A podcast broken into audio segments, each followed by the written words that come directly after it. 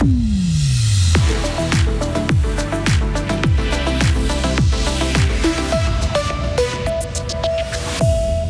tribunal fédéral déboute l'homme qui a assassiné une prostituée à Fribourg en 2017. Il passera 17 ans derrière les barreaux. Selon les grands-parents pour le climat, le canton de Fribourg n'arrivera pas à tenir ses engagements climatiques. Et puis les chiffres du tourisme, toujours dans le canton, s'approchent des niveaux d'avant Covid. Encore des nuages demain, température de 7 à 10 degrés. Voici le journal de Lauriane Schott. Bonsoir Lauriane. Bonsoir Rio, bonsoir à toutes et à tous.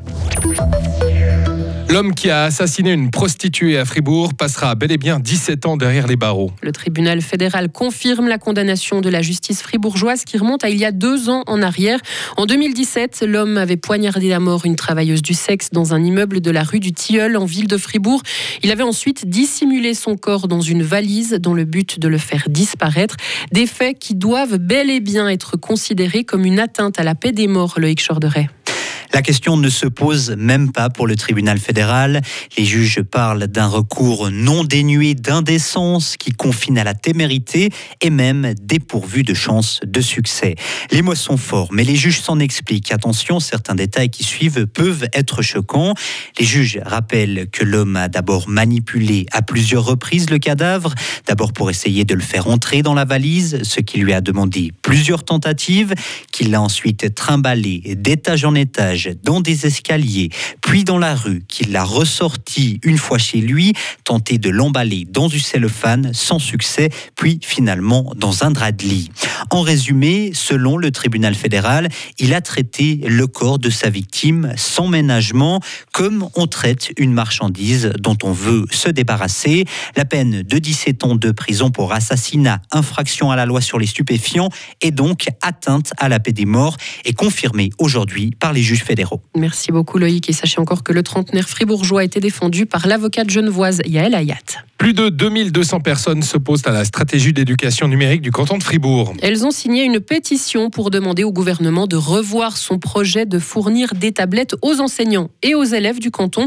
Une mesure que le syndicat des services publics et les signataires estiment trop coûteuse avec un impact négatif sur le plan écologique. Le gouvernement prévoit une enveloppe d'environ 75 millions de francs pour sa stratégie numérique, un montant réparti entre le canton et les communes. La section fribourgeoise des grands-parents pour le climat sont pessimistes. Selon ses membres, le canton de Fribourg ne parviendra pas à tenir ses objectifs de réduction de gaz à effet de serre d'ici à 2030. Ils ont passé en revue le plan détaillé du canton de Fribourg et selon eux, les mesures ne sont pas suffisantes dans l'agriculture, la mobilité, les bâtiments, les trois domaines les plus polluants. Ils ont déposé ce matin à la chancellerie d'État un livre blanc d'une quarantaine de pages dans lequel ils présentent des propositions pour lutter contre le dérèglement climatique. Pas de record, mais une nette embellie. C'est le bilan des nuitées commerciales enregistrées dans le canton de Fribourg en 2022. Elles sont en hausse de plus de 20% par rapport à 2021, mais surtout s'approchent des chiffres de 2019 avant la crise sanitaire. Pour les sites touristiques, la situation est variable, mais globalement, on retrouve donc des niveaux d'avant Covid. Pierre-Alain Morard, directeur de l'Union fribourgeoise du tourisme.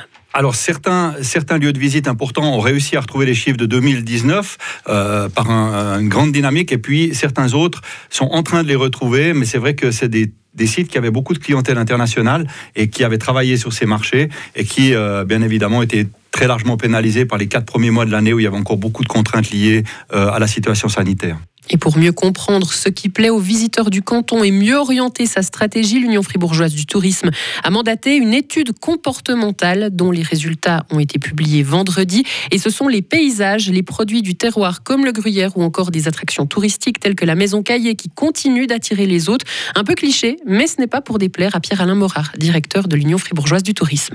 C'est vrai qu'on a ça un peu dans nos gènes, on devrait en être un peu plus fiers d'ailleurs, ce qui euh, permettrait peut-être d'avoir encore un peu plus de communication vers, euh, vers l'extérieur. Mais évidemment, aujourd'hui, euh, dans une tendance un peu plus moderne, on doit aussi faire en sorte que les nouvelles générations se retrouvent avec l'offre touristique de notre canton. Et là, on a certainement un, travail à faire, non seulement par rapport à l'utilisation des outils digitaux qu'on fait déjà, mais aussi par rapport à l'offre globale qui devrait peut-être se rajeunir. On espère vraiment que les transformations dans les euh, différents lieux touristiques vont tenir compte aussi euh, de cette nouvelle clientèle. Et puis, autre point stratégique essentiel pour attirer et surtout héberger les visiteurs du canton de Fribourg, augmenter l'offre en structure hôtelière. Le Parlement donne son feu vert à l'armée. Elle pourra soutenir le secrétariat d'État aux migrations jusqu'à fin mars. La Suisse doit actuellement faire face à une forte hausse de demandes d'asile qui viennent s'ajouter aux Ukrainiens qui ont trouvé refuge en Suisse. La situation sur le front de l'hébergement des requérants est donc tendue. Le Conseil fédéral a décidé en décembre dernier d'engager l'armée en appui.